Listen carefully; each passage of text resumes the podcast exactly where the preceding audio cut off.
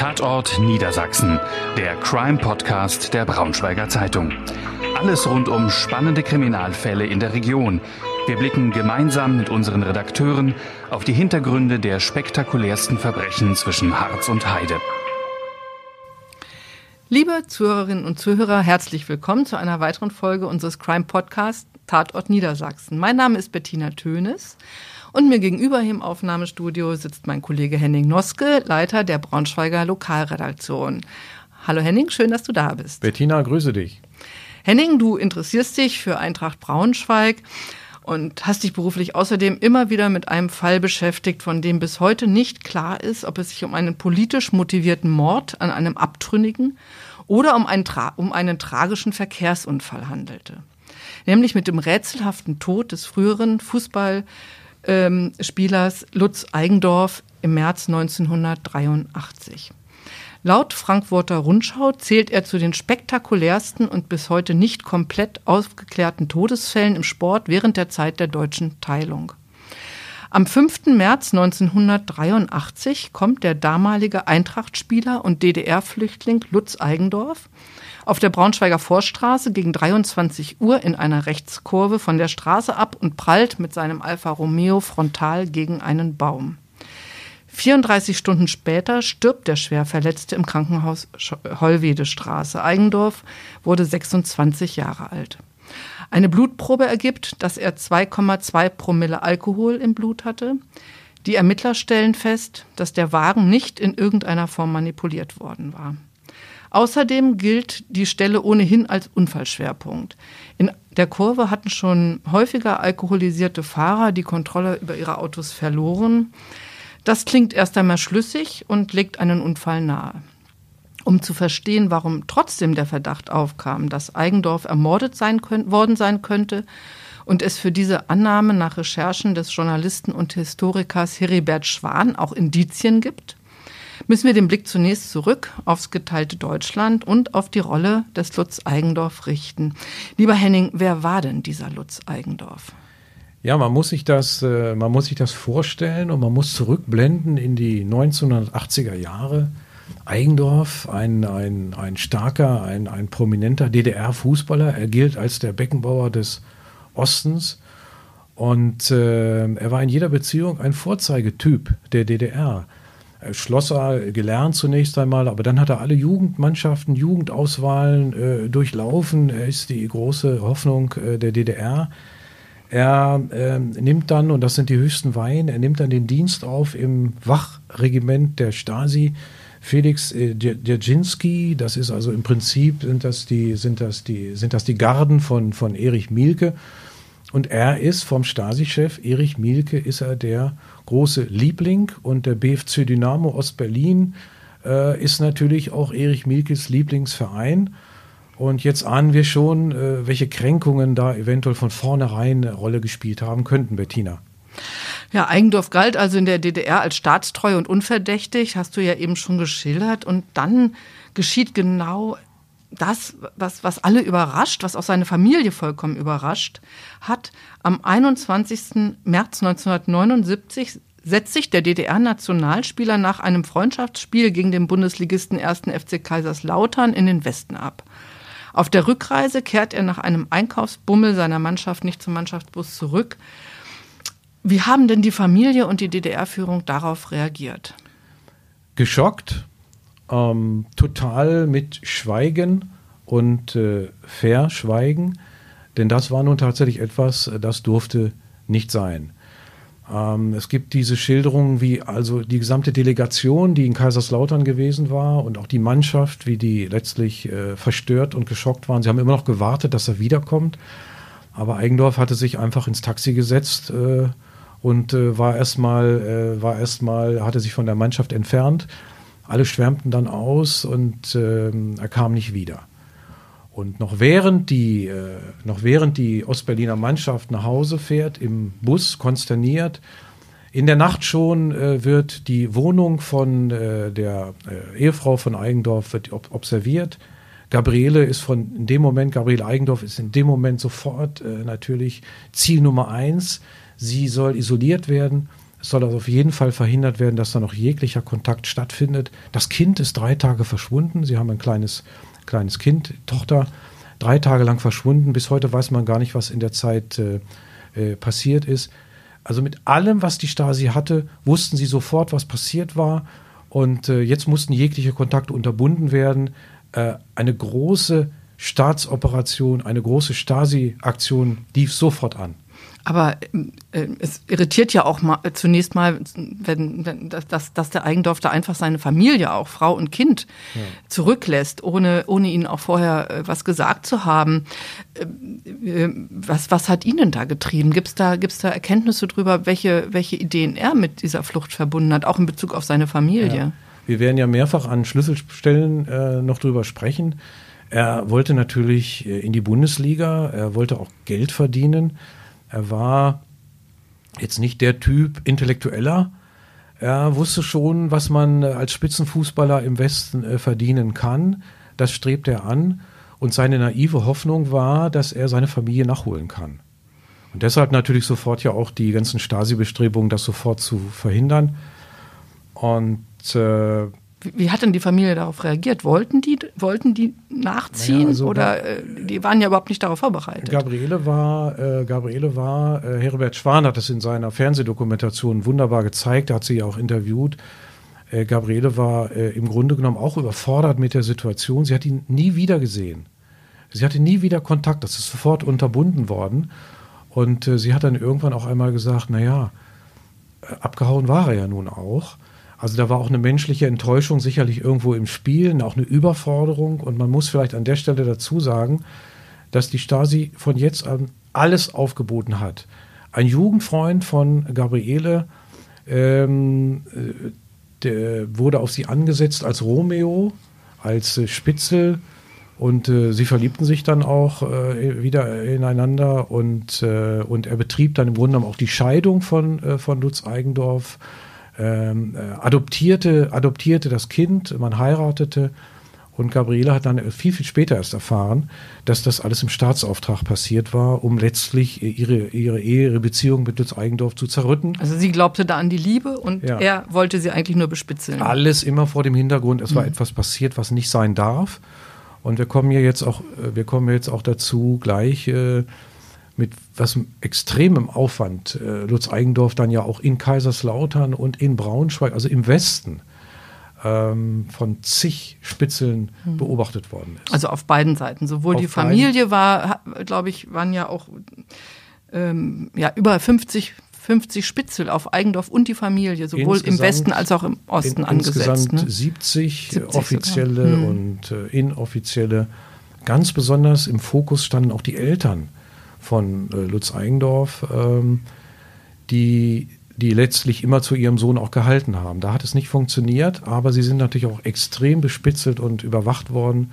Also noch einmal, Stasi hat alles aufgeboten, was, äh, was da in ihrer Macht und ihren Möglichkeiten stand. Ja, wa warum hatten Sie gerade, äh, also Lutz Eigendorf war ja eigentlich kein Einzelfall, aber warum hatten Sie gerade ihn so offensichtlich auf dem Kieker? Das hängt mit seiner, das hängt mit seiner Rolle als, als Hoffnungsträger zusammen, mit seiner Spielweise, die war sehr äh, attraktiv. Und es hängt auch mit den ersten äh, Reaktionen ähm, auch zusammen, die nun die Fans auch in der DDR zeigten. Also man merkte ja plötzlich, der Eigendorf war weg. Und die Leute haben ja dort auch nun Westfernsehen geschaut und Westmedien verfolgt. Und äh, nun Eigendorf war, der hat in den Westen gemacht. Und dann gab es auch Sprechchöre, der, BFC Dynamo, also der Stasi, der Mielke-Verein, der war nun auch in der ehemaligen DDR nicht besonders beliebt. Und dann fragten die Fans, äh, so wie die Fußballfans nun mal sind, wo ist eigentlich Eigendorf? Äh, und äh, in jeder Beziehung war das, war das ein, ein Pfahl, ein Pfahl, ein Nerv im Fleisch. Und es gibt eine Szene, die passt jetzt hier an der Stelle ganz gut hin. Da ist Eigendorf also auch schon in Braunschweig. Wir kommen ja gleich nochmal auf Kaiserslautern und auf Braunschweig, aber er ist dann schon in Braunschweig. Und wenige Tage, wenige Tage vor seinem Unfall oder aber dem Mord, das werden wir ja noch diskutieren, ähm, gibt Eigendorf tatsächlich ein Interview in der Sendung Kontraste. Die Sendung Kontraste beschäftigte sich damals so ähnlich auch wie das ZDF-Magazin mit deutsch-deutschen Inhalten. Und Eigendorf war schon gewarnt worden von dem Trainer Jörg Berger, der auch aus der DDR geflüchtet war. Äh, die haben gesagt, Lutz, gib keine Interviews. Aber Eigendorf äh, war natürlich auch äh, so als Fernsehen, das, das, das, das ehrte ihn auch und das schmückte und zierte ihn auch. Und er hat dann vor der Berliner Mauer ein Interview gegeben, wie gesagt, wenige Tage vor seinem, äh, vor seinem, vor seinem Tod. Und äh, wurde dann auch gefragt, warum er in den Westen geflüchtet war. Und da hat er gesagt, es ist für einen Fußballspieler letztlich einmal in seinem Leben die Chance, Geld zu verdienen, aber auch in einer Spielklasse zu spielen, in der Bundesliga, die nun also der DDR-Oberliga deutlich an Klasse überlegen ist. Und äh, das hätte er, natürlich war es die Wahrheit und so hat er auch gedacht, aber es gibt halt starke Theorien, dass spätestens von dem Moment an Erich Mielke äh, gesagt hat, jetzt muss dem Ganzen ein Riegel vorgeschoben werden. Also wenn er solche Interviews gibt, äh, dann müssen wir auch bedenken, dass im Rahmen des deutsch-deutschen Sportkalenders damals viele äh, deutsch-deutsche Begegnungen vorgesehen waren und immer schwebte wie ein Damoklesschwert die Gefahr über der Szene, es bleibt einer drüben. Und wenige Tage nach Eigendorfs Tod spielte ja der BFC Dynamo, also der Mielke Club, im, beim VfB Stuttgart. Und wir kommen nachher noch drauf. Das ist aber das ganze Umfeld, die Gefahr. Und das äh, bestärkt nun Theorien, die sagen, er sollte verschwinden. Kommen wir nochmal aufs Private zu sprechen. Ähm, da gab es ja auch eine, durchaus eine Ambivalenz. Einerseits wollte er die Familie zurück, also nach, in den Westen holen, aber er führte hier ja auch ein bisschen so ein Dolce Vita, ähm, hatte auch neue Liebesbeziehungen. Was, was weiß man darüber? Also äh, da in der Bundesliga zu spielen war sicher eine Motivation, aber wohl auch das, das Geld, das bessere Leben, sag ich mal. Also es gibt ein, äh, es gibt ein Interview mit Karl-Heinz Feldkamp, dem, dem damaligen Trainer vom 1. FC Kaiserslautern, äh, wo er sich sehr, äh, sagen wir mal, ähm, erhellend über Eigendorf äußert. Eigendorf kam zum ersten FC Kaiserslautern nach 79. Er spielte, er spielte auch gut und er saugte, er sog alles auf. Er wollte leben, er wollte schnelle Autos fahren, er wollte den Flugschein machen, das hat er dann später ja auch in Braunschweig äh, gemacht. Er, er, wollte Geld ausgeben, er hat nachts, äh, er hat das Nachtleben äh, genossen er lernte auch, äh, er lernte auch eine, eine, seine Freundin äh, Josie, äh, die lernte er in Kaiserslautern kennen, die er später dann auch dann geheiratet hat, nachdem natürlich endgültig auch das Verhältnis zu seiner Frau äh, zerrüttet war und es gar keine Kontakte mehr gab. Äh, eigentlich, Bettina, nichts Spektakuläres, aber Fellkamp hat gesagt zu ihm, Lutz, bleib doch mal auf dem Teppich. Du hast doch jetzt, du bist in der Bundesliga, du spielst, du bist Stammspieler, warum willst du jetzt fliegen? Warum willst du das? Warum willst du das? Und das hat er aber auch nicht eingesehen. Ähm, es war halt schon ein, äh, sagen wir mal, dem Genuss zugewandter Lebenswandel. und wir wissen ja auch, dass all das schon beobachtet wurde. Man hat das genau auf dem Schirm gehabt, wo seine Achillesfersen, wo seine Schwachstellen waren. Und dann äh, wechselte er, weil er in Kaiserslautern dieses vielleicht nicht ganz so erfüllen konnte oder sich für ihn erfüllen konnte, wechselte er dann auch nach Braunschweig. Hatte ja überall Spitzel. Vielleicht kannst du da noch mal ähm, was zu sagen. Das war ja auch im engsten Freundeskreis, ähm, ähm, genau wie bei seiner Familie in der DDR. Ähm, die besten Freunde waren im Grunde die, die, die SED-Spitzel. Ja, insgesamt äh, offizielle, inoffizielle rund, rund 70 Leute hat äh, Heribert Schwan ermittelt, die alle auf Eigendorf äh, angesetzt waren. Interessanterweise kriegten viele von dem, als er dann tot war, eine Belohnung. Ähm, aber die, äh, die Akten, die Akten aus den Jahren 80 bis 83, äh, zumindest für einen zentralen IM, äh, sind verschwunden. Das ist der berühmte äh, IM Schlosser, Karl-Heinz Feldner. Ein DDR-Boxmeister, ne? Ein DDR-Boxmeister. Und das ist das perfide, und das äh, haben wir ja auch schon gesehen bei Eigendorfs Ehefrau. Es werden Menschen auf äh, die Zielpersonen angesetzt, die, man, man kennt sich. Äh, und der I.M. Schlosser, Felgner, der war mit Eigendorf befreundet. Die kannten sich aus DDR-Zeiten. Aus der Sportszene. Er war Boxmeister, wie du, wie du gesagt hast. Und äh, ihm gelingt es, mit einer Legende sowohl in Kaiserslautern als auch dann in Braunschweig direkt, direkt in der Nähe von Eigendorf platziert zu werden. Also er hat Zugang zu seiner äh, neuen äh, Freundin und dann äh, Frau. Er kann das dann neugeborene Kind, äh, äh, da hat er Zugang. Er sitzt auf dem Beifahrersitz. Er ist mit Eigendorf befreundet. Der vertraut ihm zu 100 Prozent. Und so eine Top-Quelle haben sie praktisch direkt neben neben Eigendorf platziert. Henning, noch mal ganz kurz für alle, die es nicht wissen, ist ja schon eine Weile her. Ähm, was, was ist denn ein IM? Ja, wenn man sich näher damit äh, beschäftigt, dann, dann benutzt man diese ganzen Floskeln und, äh, und Formeln. IM, ja, der IM ist, äh, ist letztlich das, das Gros der Stasi-Spitzel, der sogenannte inoffizielle oder informelle, informelle Mitarbeiter. Man muss ihn unterscheiden von den offiziellen, letztlich von den, von den offiziellen, hauptamtlichen Kräften des Ministeriums für Staatssicherheit, die praktisch die gesamte Gesellschaft der DDR durchsetzt haben mit, äh, mit informellen Mitarbeitern. Das heißt, sind Menschen, also Spitzeln im Grunde. Spitzel. Menschen, die man angesprochen hat, die man gefügig gemacht hat, wo man Angriffspunkte sieht oder gesehen hat, so wie die wir jetzt auch schon gesehen haben. Man kennt Gabriele Eigendorf, man kennt Lutz Eigendorf, man ist befreundet, man kann eine Beziehung anbahnen. Ähm, da ist gegen, äh, gegen Honorar, freie Mitarbeit letztlich äh, und äh, Prämien ähm, äh, sind informelle, äh, inoffizielle Spitzeldienste geleistet also, worden. Mh. Und das perfide ist eben, äh, wir haben es mit, mit Gesellschaften der Bundesrepublik, der DDR zu tun. Man spricht die gleiche Sprache. Man erkennt sich fast nicht einmal am Dialekt. Ja? Man hat die gleiche Kultur. Man kann sofort eintauchen. Ähm, ähm, ähm, auch, die, auch das System, auch die Gesellschaft der Bundesrepublik ist durchsetzt gewesen mit Spitzeln, äh, offiziellen, das sind Offiziere im besonderen Einsatz gewesen, aber natürlich im, in der Hauptsache auch inoffiziellen IMs. Und Lutz Eigendorf hat ja auch seinem Freund ähm, Karl-Heinz Felkner vertraut. Er hat nicht geahnt, denke ich, dass, dass er es da mit einem Spitzel, einem IM zu tun hat.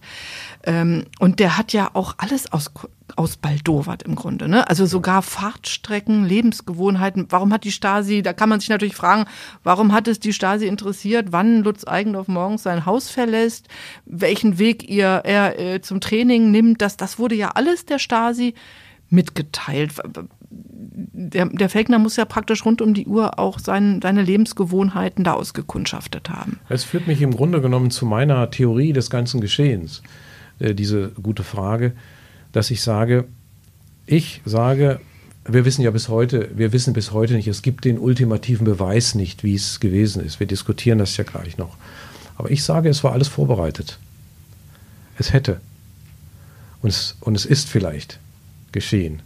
Und das sieht man an deiner, an der, an der Antwort auf deine Frage. Sie hatten ja nicht nur den, den Ian Schlosser, der letztlich alles tun konnte, weil er bis in den Intimbereich, bis in den Privatbereich, bis in sein Auto, bis in seine Wohnung, bis in die intimsten Kontaktpersonen äh, praktisch äh, äh vordringen konnte. Es waren ja äh, wie die Fliegen, wie die Motten um das Licht waren ja äh, die IMs um Eigendorf herum diese, diese Ohne dass, also er ahnte es vielleicht, aber er hat es nicht konkret gewusst. Er ist ne? gewarnt worden. Hm. Also so Leute wie Jörg Berger, äh, die haben gesagt, gib keine Interviews, äh, du wirst überwacht. Das ist so, wir wissen es. Er muss wohl auch befürchtet haben, dass er entführt werden, äh, dass er entführt werden soll. Aber er hat sich in der, in der, Schu in der Chutzpe des, des jungen Mannes, des Leistungssportlers, dem steht die Welt offen. Der kann und will sich alles erlauben. Der hat sich unangreifbar gefühlt. Und es gibt ja auch die Bilder äh, und, die, und die Interviews, da sieht man das, da sieht man das förmlich. Der hatte äh, aus seiner Sicht alles richtig gemacht. Er wusste, mit wem er, er wusste, mit wem er sich anlegte.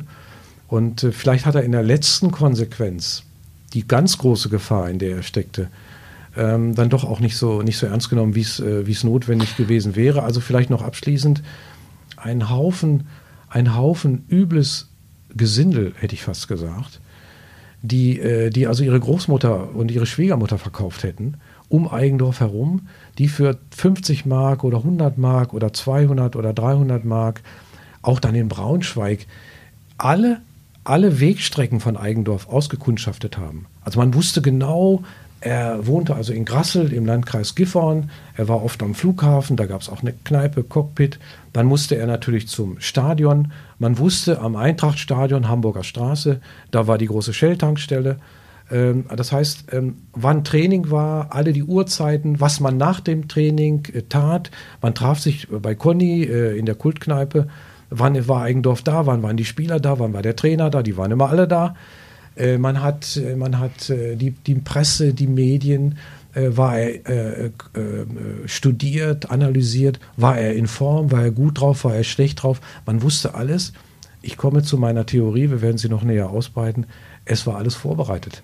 Alles war, man alles fragt sich sonst, was, was, was will die Stasi mit solchen Informationen, wann er wo, wann, wohin fährt und welche Strecke er dazu nimmt. Alles war möglich. Ja, Eigendorf ja. hätte gefährlich hm. werden können. Hm. Eigendorf konnte ab einem bestimmten Zeitpunkt, der war meines Erachtens in Kaiserslautern sogar schon gekommen, aber spätestens in Braunschweig, wenn es nötig war, konnte man Eigendorf eliminieren. Aber lass uns noch mal zu seinem äh, äh, zu seiner Rolle als Eintrachtspieler äh, äh, auf die Rolle als Eintrachtspieler zu sprechen kommen. Welchen Stand hatte er denn hier hier bei Eintracht Braunschweig? Du hast schon mal kurz erwähnt, warum er nach Braunschweig gekommen ist. Vielleicht kannst du das noch mal schildern und und war hier, hier war er hier auch ein Star? War überhaupt die Eintracht? Ich glaube, die spielte ja auch damals noch in der ersten Bundesliga, wenn ich mich da recht erinnere. Das heißt, das war ja auch noch ein Verein, äh, der durchaus äh, Renommee hatte. Also hat er natürlich heute noch, aber also Bettina, wenn ich dir das in einer höheren klar, Klasse gespielt ganz klar mal sagen darf, großes Renommee. Ein äh, Eintracht Braunschweig in den 70er Jahren äh, und zumindest am Anfang der 80er Jahre einer der großen Traditionsvereine. Der Niedergang begann ja dann erst 84, 85 mit dem, mit dem Abstieg drei Jahrzehnte ohne Erstligafußball, bis Lieberknecht kam. Aber das ist ein anderes Thema. Wir, wir reden damals von einem großen Verein äh, in der Bundesliga. Wir, äh, Eintracht Braunschweig hat in den 1970er Jahren noch einmal anknüpfen können an die großen Leistungen von 1967. Da wurde Eintracht deutscher Meister, so viel weiß ich auch. Ja. Eintracht deutscher Meister und dann in den 70er Jahren, da wäre es fast noch mal gelungen. Äh, wir haben, wir haben, äh, wir haben das Jägermeister-Trikot, wir haben die Paul Breitner-Geschichte mit Ronny Worm äh, Nationalspieler gekauft. Aber 1980 steigt Eintracht Braunschweig ab, steigt aber sofort wieder auf und kann aber nicht mehr so an die ganz großen Leistungen anknüpfen. Und der Eigendorf-Transfer, das ist nochmal der Versuch für 400.000 D-Mark, ja, äh, äh, ist nochmal der Versuch, nochmal sowas ähnliches wie den Breitner Coup, äh, der ja auch nicht richtig funktioniert hatte, äh, nochmal äh, anzubahnen. Aber Eigendorf, das, das funktioniert, Eintracht Braunschweig und Eigendorf, das funktioniert einfach nicht. Ich habe ein Interview gemacht mit Uli Maslow, dem, dem, damaligen, äh, dem damaligen Trainer von Eintracht Braunschweig. Und ähm, er hat gesagt, wir haben uns von Lutz mehr äh, versprochen. Zunächst mal ähm, ist er auch schon mit einer Fußverletzung auch gekommen. Äh, die musste erst auskuriert werden. Er hat dann auch insgesamt nur, nur acht Spiele für. Er war ja recht häufig verletzt, ne? Also häufig, das hat ja seine Karriere doch empfindlich Verletzungs, gestört. Verletzungsanfällig. Mhm. Und immer wieder kam auch äh, kam Kritik an seinem Lebenswandel auf. Und äh, er ist auch nicht wirklich integriert in die Mannschaft in Braunschweig äh, gewesen. Er führte da mehr auch ein Eigenleben. Und wie gesagt, seine Träume waren das Fliegen in, in Braunschweig, in Waggum am Flughafen. Machte er dann ja auch äh, den, den, den Flugschein, war nachts lange unterwegs im Magni-Viertel ähm, ähm, suchte, suchte auch eigene äh, Kreise und Freundschaften, auch unabhängig von der Mannschaft, isolierte sich da auch etwas und fasste eigentlich nie, fasste nie richtig Fuß. Und Eintracht Braunschweig hatte den Erfolg, den sie sich äh, erhofft hatten, nicht. Sie sind in der Saison 82, 83, in der dann ungefähr anderthalb Monate nach, äh, nach Eigendorfs Tod auch Uli Maslow dann entlassen wurde, gehen musste. In der Saison sind sie 15. geworden dann 83, 84 äh, nochmal Neunter und dann 84, 85 abgestiegen und dann, wie gesagt, drei Jahrzehnte Diaspora, unter der wir ja hier in Braunschweig alle gelitten haben. Aber bis heute, bis heute ist die Eigendorf-Geschichte so tragisch, so tragisch wie sie ist, eine, eine, große politische und auch sportpolitische Geschichte, die mit Eintracht Braunschweig äh, verbunden ist. Ähm, kommen wir noch jetzt mal auf, auf das, auf den, der Unfall nähert sich sozusagen. Ähm, und zwar sind fast vier Jahre vergangen, äh, als, äh, als, als, als der Unfall passiert, äh, 1983, nach, äh, vier Jahre nach der Flucht.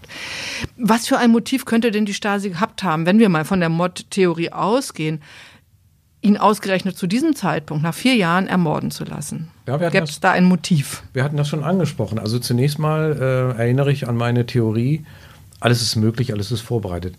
Der Mann ist Staatsfeind Nummer eins. Er gilt als Verräter. Also das Buch von Heribert Schwan lautet Tod dem Verräter. Und wir haben ja auch mehrfach schon ähm, Serien über den Fall Eigendorf in der Braunschweiger Zeitung äh, veröffentlicht. Und einmal habe ich die Überschrift gemacht, äh, Tod dem Verräter. Da meldeten sich auch gleich schon die Leser und äh, haben gesagt, ja, wie könnt ihr denn das so übernehmen? Und haben wir dann auch eine kleine Korrektur gebracht. Tod dem Verräter soll erstmal die, die Dringlichkeit, die Brisanz des Themas ähm, ähm, klar machen, aber man hätte das nicht so wählen sollen. Also er war im Fadenkreuz, er war eine potenzielle Gefahr. Man wusste auch nicht, wo dieses Sprunghafte im Eigendorf, wie in welcher Weise sich das noch gegen, gegen die DDR hätte wenden können. Und bitte nicht zu vergessen, ähm, Mielke war verletzt. Mielke war ein Tschechist. Die Tscheker, das sind, äh, das sind im Grunde genommen äh, äh, stalinistische Geheimdienst, Geheimpolizeimethoden mit Mord und Totschlag. Mit Zersetzung, Mord und Totschlag. Und der Verräter ist dem Tod geweiht. Das heißt, das ist Mielkes, das ist Mielkes Welt, in der er lebt. Wir haben ja auch gesehen, wie, wie, wie Eigendorf groß geworden ist. Heribert Schwan vermutet ja auch einen konkreten Anlass für den Mord, ja. so es dann einer gewesen sein sollte. Denn den, dass am 8. März 1983 ein Freundschaftsspiel zwischen Dynamo Berlin und dem VfB Stuttgart stattfinden sollte.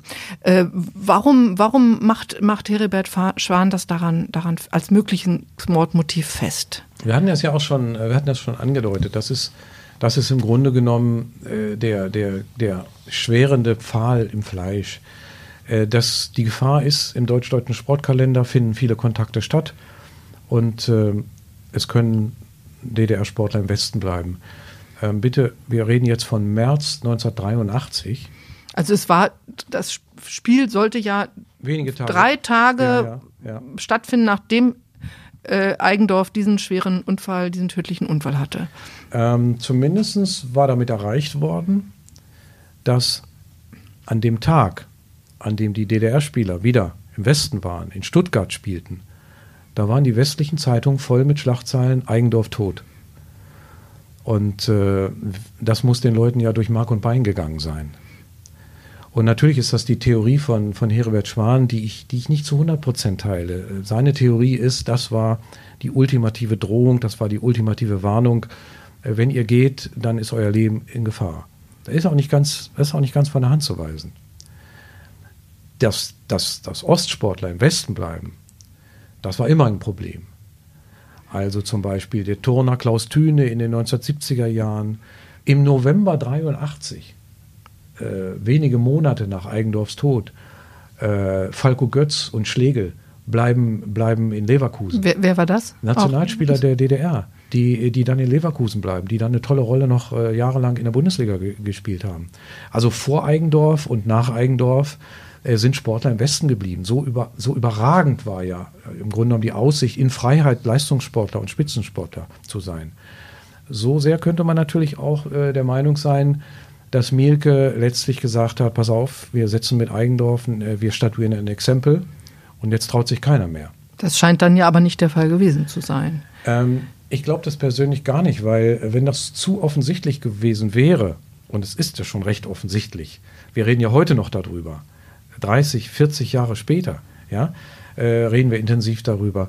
Man muss sich mal zurückversetzen, in welcher Zeit wir uns gerade befinden. 83. Die, die DDR steht einerseits politisch noch voll im Saft, äh, hat aber wirtschaftlich schon massive Schwierigkeiten. Sie sind auf die Wiesen angewiesen. Äh, Lotkowski, äh, der Mensch für die äh, kommerzielle Koordination, muss, die, muss die Millionen in Devisen ranholen. Es wird heimlich mit Franz Josef Strauß verhandelt. Äh, der Westen fädelt den Milliardenkredit an die DDR ein. Man stellt sich nur einmal vor, in einer solchen sensiblen Phase, ja, äh, wo es noch sechs Jahre bis zur Wiedervereinigung sind, sechs, sieben Jahre bis zur Wiedervereinigung sind, kommt heraus, dass also im, im Mielke-Auftrag in Braunschweig ein, ein Spitzensportler, ein Bundesliga-Fußballer ermordet wird. Das äh, spräche gegen manche Theorie. Jetzt ist es ja doch so, dass die Ermittlungen ergeben haben, es handelt sich um einen Unfall. Also die Staatsanwaltschaft ist ja nicht von, ist der Mordtheorie ja nicht oder dem Mordverdacht nicht gefolgt, ähm, sondern das Verfahren wurde ja eingestellt und als Unfall eingestuft. Ähm, welche Indizien hat denn Heribert Schwan herausgefunden, die seiner Meinung nach doch auf einen Mord hindeuten könnten? Das geschah dann ja auch erst nach nach, ähm, nach der, nach der ähm, Grenzöffnung, nach der, nach der Möglichkeit, Einsicht in die Stasi-Akten zu nehmen. Ähm, was hat Heribert Schwan denn da, da für Ergebnisse vorgelegt? Also er hat selbst, äh, er hat selbst geforscht und hat auch forschen lassen in den Stasi-Akten. Und da ist ihm tatsächlich ein, ein sensationeller Fund gelungen, auch mit, mit Hilfe eines, äh, eines äh, Mitarbeiters der Stasi-Behörde. Dass zwar die einschlägigen Eigendorfakten, insbesondere über äh, den IM Schlosser, von, von 80 bis 83 äh, verschwunden sind, aber in einem anderen Zusammenhang, wo es nämlich in der Terrorabwehr um Tötungsarten geht, ist es tatsächlich gelungen, ein brisantes Dokument, ein, ein Notizzettel in den Unterlagen zu finden. Also offensichtlich haben Stasi-Experten diskutiert, äh, wie man Leute um die Ecke bringen kann also mit, äh, mit, mit, mit Vergiften im Raum und äh, mit äh, verschiedenen Tötungsmethoden und unter anderem findet sich dort auch ein Vermerk Verblitzen, Gedankenstrich, Eigendorf. Das heißt, das ist ja schon sehr bemerkenswert, dass Tötungsarten diskutiert werden und in diesem Zusammenhang, sagen wir mal, vielleicht äh, äh, unbedachterweise sogar der Name Eigendorf mit Handschrift dazu geschrieben wird. Und das hat den, äh, den Heribert Schwan, der nun in seiner Forschungsmethode, so, so drücke ich das jetzt mal aus, sehr stark immer an dem Ziel orientiert ist, das er sich selber gesetzt hat. Es gibt zwei Methoden in der Forschung. Die eine Methode in der Forschung ist, dass man ergebnisoffen forscht. Und die andere Methode ist, dass man einfach letztlich auf ein Ziel hinforscht und dass, es dann dass man es auch punktgenau dann äh, beweisen kann. Und er meint, er meint in diesem Beleg den Beweis nun gefunden zu haben. Und darum herum hat Heribert Schwan eine zugegeben faszinierende Mordtheorie äh, äh, konstruiert, für die es aber auch keinen Beweis gibt. Wie verlief denn der letzte Tag im Leben von Lutz Eigendorf? Samstag, 5. März 1983, Bundesligaspieltag. Hamburger Straße, Eintrachtstadion. Eintracht Braunschweig, VfL Bochum, die Erwartungen sind groß. Eigendorf sitzt auf der Bank. VfL Bochum gewinnt 2 zu 0 in Braunschweig. Das Hinspiel war noch in Bochum 2 zu 0 für Eintracht ausgegangen. Läuft nicht. Zuschauer brüllen aufhören, aufhören. Eigendorf völlig frustriert äh, auf der Bank. Und Maslow sagt nach Spielschluss zu ihm, Lutz, äh, du bist nicht in Form, baller dich nicht wieder so zu. Und äh, auch Hans Jecker, der damalige Eintracht-Präsident, mittlerweile verstorben, äh, schaltet sich ein. Er, er, weiß, dass dieser Luxustransfer, diese großen Hoffnungen, die man auf Eigendorf gesetzt hatte, dass, dass das muss noch irgendwie klappen. Er sagt zu ihm, äh, Lutz, also das sind alles Ergebnisse von Interviews, die wir, die wir geführt haben und die auch äh, andere geführt haben.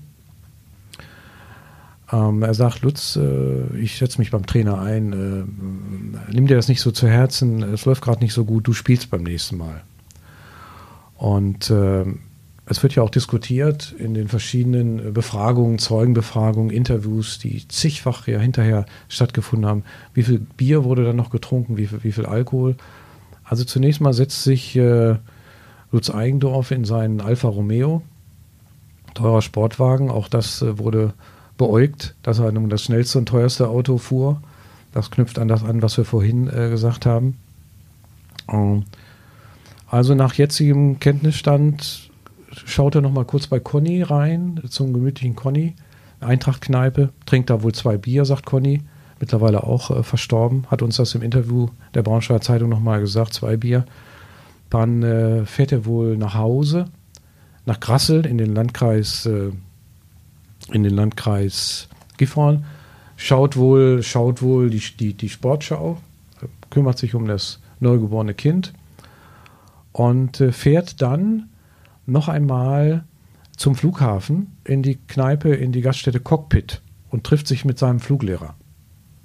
Also Eigendorf äh, hat in Braunschweig dann den Flugschein äh, angefangen und stand auch kurz davor, äh, letztlich ihn äh, äh, zu Ende zu führen. Und am nächsten Morgen, Sonntag, 6. März 83, sollte der erste Überlandflug für Eigendorf stattfinden, gemeinsam mit dem Fluglehrer.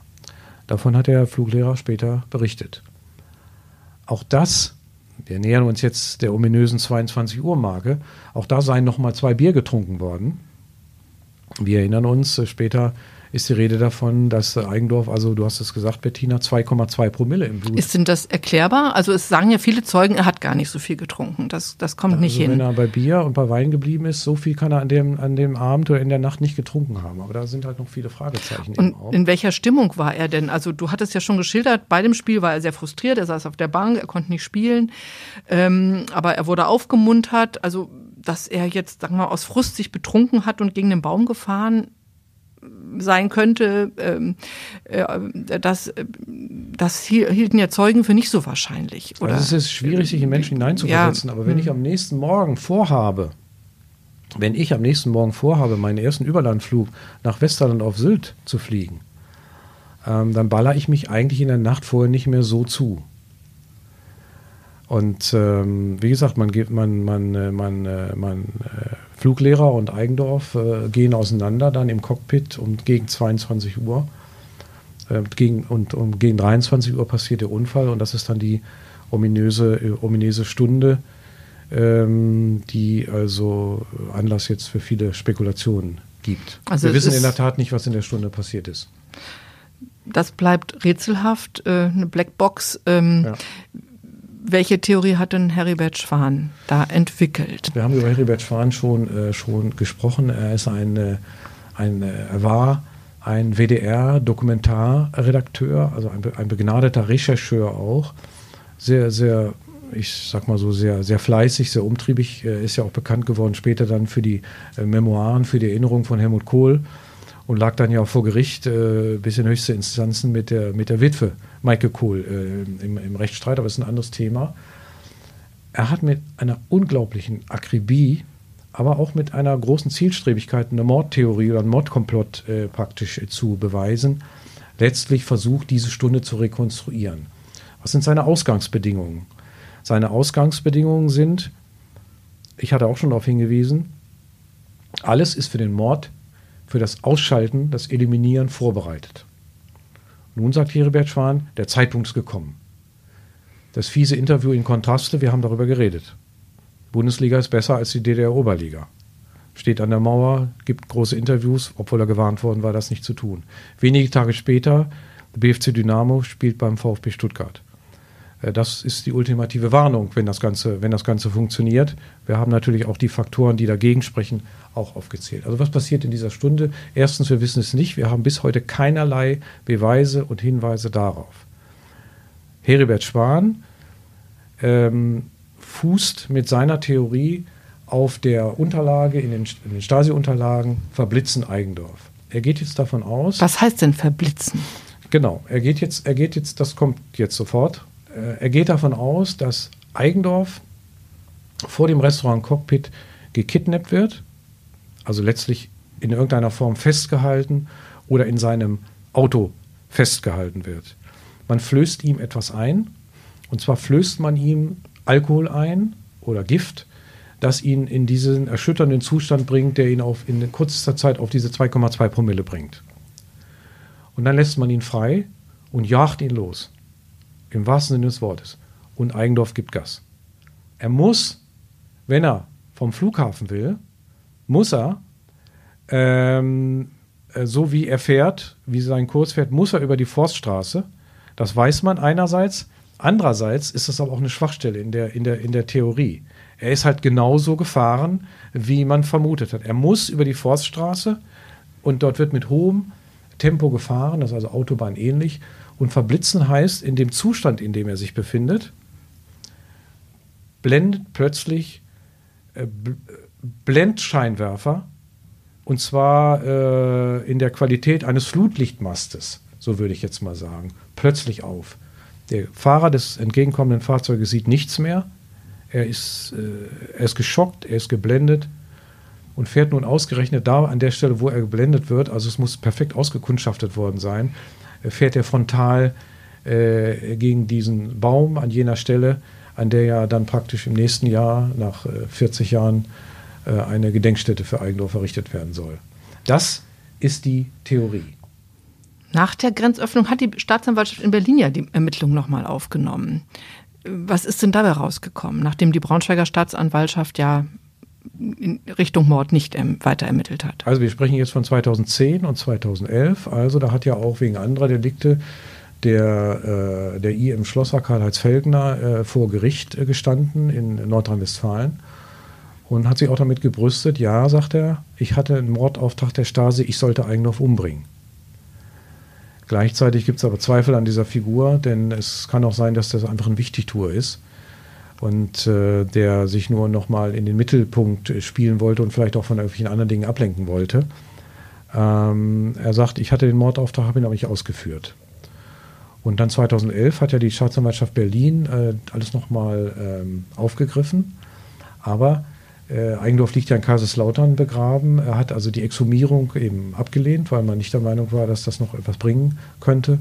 Und die Staatsanwaltschaft sah und sieht äh, keine neuen Angriffspunkte oder Anhaltspunkte, den Fall äh, noch, einmal, noch einmal aufzurollen. Du hast dich jetzt ja sehr intensiv mit dem Thema beschäftigt, auch Zeugen schon in der Vergangenheit da, dazu gehört, äh, Interviews geführt. Was ist denn deine persönliche Meinung? Ja, ich hatte ja schon, äh, ich hatte das ja schon vorbereitet. Ähm, also ich persönlich glaube, dass es ein Unfall war. Ähm, ich glaube, dass die Menschen sind nicht so authentisch, hermetisch, dass wir genau in Eigendorfs Kopf hineingucken konnten. Natürlich war er frustriert an dem Spieltag und äh, man weiß nicht, wen er noch getroffen hat. Er hatte, er hatte vielfältige Kontakte, vielleicht hat er auch noch jemanden getroffen zwischen, äh, zwischen 10 und, und 11.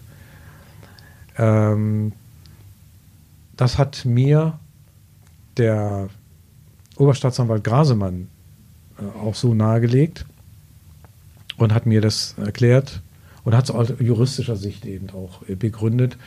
Man glaubt, äh, man glaubt, dass letztlich konkret diese Ermordung so nicht stattgefunden hat. Aber ich habe auch mit meinem früheren Chef Jochen Döring, dem, dem damaligen Sportchef in den 80er Jahren der Braunschweiger Zeitung darüber gesprochen. Und äh, er, selbst, er selbst ist im Buchenwald bei den Kommunisten inhaftiert gewesen. Und der Jochen Döring sagte zu mir, Henning, äh, dem Erich Mielke ist alles zuzutrauen. Ähm, ähm, in dem Moment, wo er gekränkt war, in dem Moment, wo Leute eingeschüchtert werden sollten, äh, das war im, im Portefeuille, das machen die, das war, das war möglich, ich glaube das. Und deshalb jetzt erst meine Antwort. Äh, es war möglich. Es war auf perfide Weise vorbereitet. Es hätte so sein können. Und der letzte Beweis fehlt uns aber leider. Und ich glaube, dass die Hauptsache ist die, was man sich daran erinnert, dass man niemals vergisst, wie zum Beispiel 70 Menschen darauf angesetzt gewesen sind, einen jemanden, der allein, weil er äh, aus freiem Willen sein Land gewählt hat oder seine Sportart gewählt hat oder die Freiheit gewählt hat, äh, dass er mit diesem Aufwand bedroht und bewacht wird, bis hin zu der Frage, dass man es auch nicht ausschließen kann, dass Eigendorf tatsächlich ermordet worden ist. Niemand kann das ausschließen. Deswegen lohnt es sich vom nächsten Jahr an, 5. März, 6. März, 7. März 1983, 2023 äh, lohnt es sich einfach daran, in Braunschweig auf der Forststraße an Lutz Eigendorf zu erinnern. Es gibt da ja auch eine Initiative zu. Ne? Vielleicht kannst du das noch mal kurz schildern. Ja. Ähm, wer, wer da äh, auch ja. aktiv ist, dass, dass eben genau das, was du geschildert hast, nicht in Vergessenheit gerät. Ja, wir, werden diese wir werden das als Redaktion auf jeden Fall unterstützen weil äh, es wird auch von Eintracht Braunschweig unterstützt. Äh, bei Eintracht Braunschweig ist bis heute die Erinnerung an das ganze Geschehen äh, sehr wach und wird auch wach gehalten, auch von den Archivaren dort und man unterstützt das. Man unterstützt auch die Bestrebungen des Stadtheimat, Ortsteilheimatpflegers Thorsten Wendt dort in Querung äh, mit der Gedenkstätte. Auch äh, der, der Bezirksrat äh, unterstützt das. Es geht ja jetzt noch um ein paar Details, äh, das werden wir auch noch als Zeitung noch ein bisschen aufgreifen und, und unterstützen. In welcher Form äh, kann man dort erinnern? Schließlich soll ja eine solche Gedenkstätte nicht auch ein neues Verkehrshindernis schaffen können. Und an welchem Punkt ist es eigentlich ganz genau? Das müsste man nochmal genau schauen. Äh, spannend ist ja auch, dass die Zeitung Elf Freunde den Ort, die Kurve in der Forststraße als einen der legendären Orte des Fußballs, natürlich auf tragische, negative Weise, auserkoren hat und bis heute auch äh, Fußball-Enthusiasten, sage ich mal, und Fußballinteressierte äh, aus ganz Deutschland in die Forststraße kommen, um zu schauen, äh, wo ist Eigendorf äh, ums Leben gekommen. Henning, vielen Dank, dass du nochmal an, an diesen doch sehr äh, tragischen, auf alle Fälle tragischen Fall äh, erinnert hast, unabhängig davon, ob es sich jetzt um Mord oder Unfall gehandelt hat. Das, die Antwort werden wir wahrscheinlich nicht mehr, nicht mehr finden. Ja, und liebe Hörerinnen und Hörer, äh, vielen Dank für Ihr Interesse und wir hoffen, Sie zur nächst, zum nächsten Podcast unserer Zeitung wieder begrüßen zu können. Vielen Dank für die Gelegenheit. Mehr Podcasts unserer Redaktion finden Sie unter braunschweiger-zeitung.de slash podcast.